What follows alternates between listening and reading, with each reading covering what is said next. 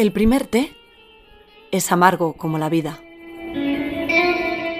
El segundo es dulce como el amor. Y el tercero es suave como la muerte.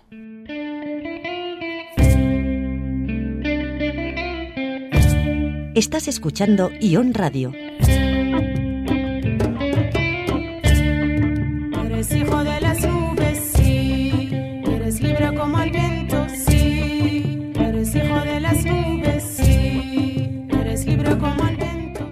El FI Sahara, un festival internacional de cine del Sáhara que ya va por su undécima edición, arrancó el pasado 29 de abril en los campamentos de refugiados, en concreto en Daila, en la zona de Tinduf, el desierto de los desiertos.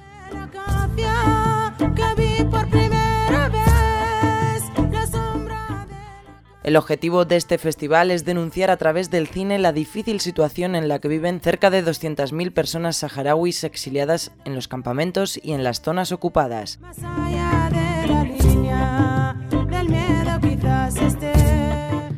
El comienzo del FISAHARA ha coincidido con el anuncio de la ONU, una vez más, de rechazar la vigilancia de los derechos humanos allí.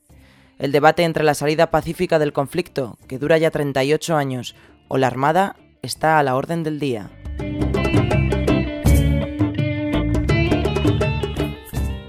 La actriz Pilar Bardén, que estuvo en la presentación del festival en Madrid, habla del objetivo claro del FISAHARA. Esto es un acto político ya, ¿comprendes? Y, y cuando se hizo el primer FIS Sahara, se hizo para que desapareciera, para que el pueblo saharaui el, el segundo año estuviera libre. No, aquí seguimos con un pueblo subjugado y en los territorios ocupados masacrado, pues un genocidio lo que están haciendo. Los, encarcelan, los martirizan, los, matan, no dan razón de ser a nadie. Y yo pregunto, ¿para qué sirve la Minurso si no está mm, poseída para, para defender los derechos humanos? Para eso Ahora, la culpa de todo esto lo tiene el gobierno, no este gobierno de ahora. Todos los gobiernos que han mandado en España desde que tuvimos la transición, ninguno se ha ocupado del Sáhara para nada. Ni se habla del Sáhara como si fueran marcianos. Cuando son unos señores que tienen un DNI como tú y como yo.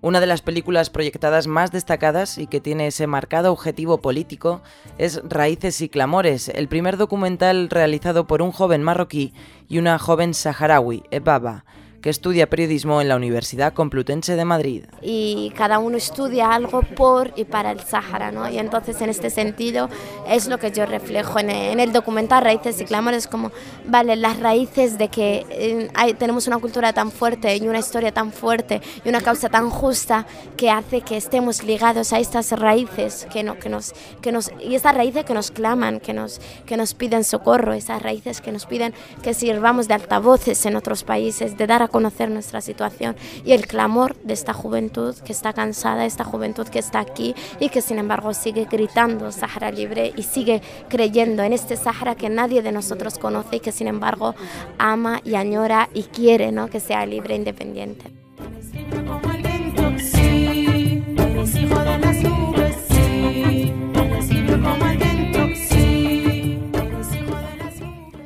Este año el festival ha homenajeado a Nelson Mandela y ha puesto el acento en la juventud, el futuro del pueblo.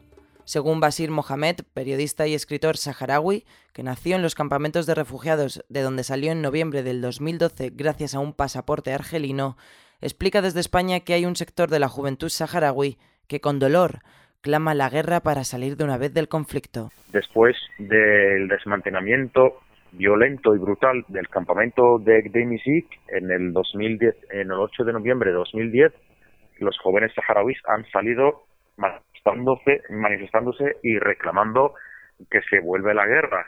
Y por eso que mm, en algún día no se puede a lo mejor controlar mm, la reacción de la juventud saharaui que están hoy en día luchando pacíficamente aquí en Europa y en los campamentos y en las zonas ocupadas, llevando las manifestaciones y pues la situación de los jóvenes saharauis es, es, bastante difícil.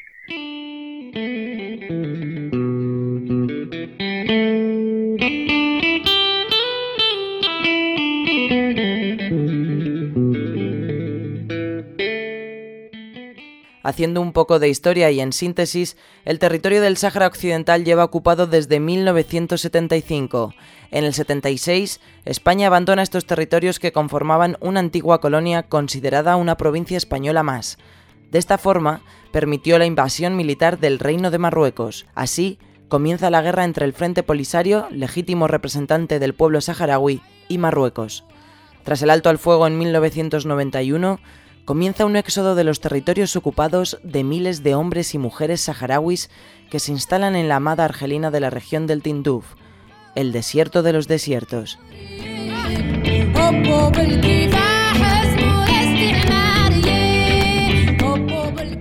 32 años más tarde, siguen esperando prácticamente en el olvido la devolución de sus tierras.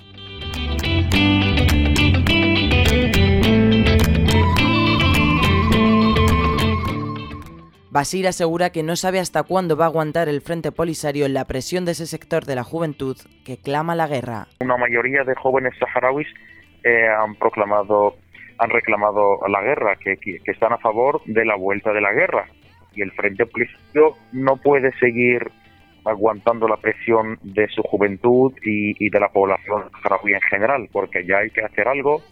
Mm, año tras año, la renovación del mandato de la Comisión de la ONU en las zonas ocupadas, que están de turismo allí en las zonas ocupadas y no están haciendo nada, nada mmm, respecto a las violaciones de derechos humanos que, que lo están sufriendo nuestros ciudadanos día a día. Mientras, el representante del Frente Polisario en Madrid, Abdullah Ahmed, explicó en la presentación del FISAHARA que el objetivo es seguir luchando de forma pacífica. El Frente Polisario seguiremos optando por la vía pacífica como mejor solución de este conflicto, pero es verdad también que necesitamos que la comunidad internacional actúe de una vez y por todas y presione a Marruecos para que entre en esta dinámica de solución mediante la vía pacífica, porque su fracaso sería hablar de otras soluciones, entre ellas el retorno al inicio de esta guerra, que son las acciones bélicas que nosotros muchas veces no nos gusta ni mencionar, pero no hay que descartar que es una de las opciones. Por lo tanto, nosotros aún así seguiremos apostando y preparando nuestras futuras generaciones para que piensen y sobre todo se convenzan de que la vía pacífica es la mejor solución, pero también es verdad que el tiempo corre y los tiempos cuando corren pueden llegar a radicalizar esta juventud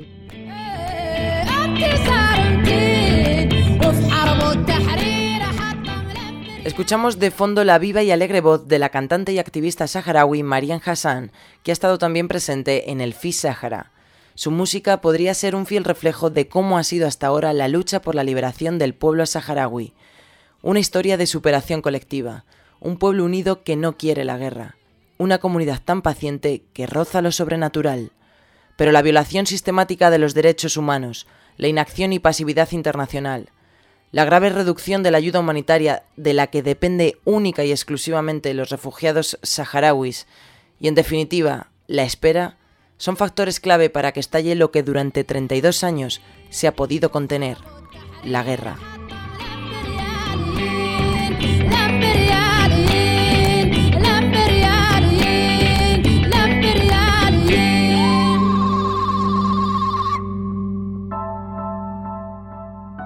Síguenos en Twitter.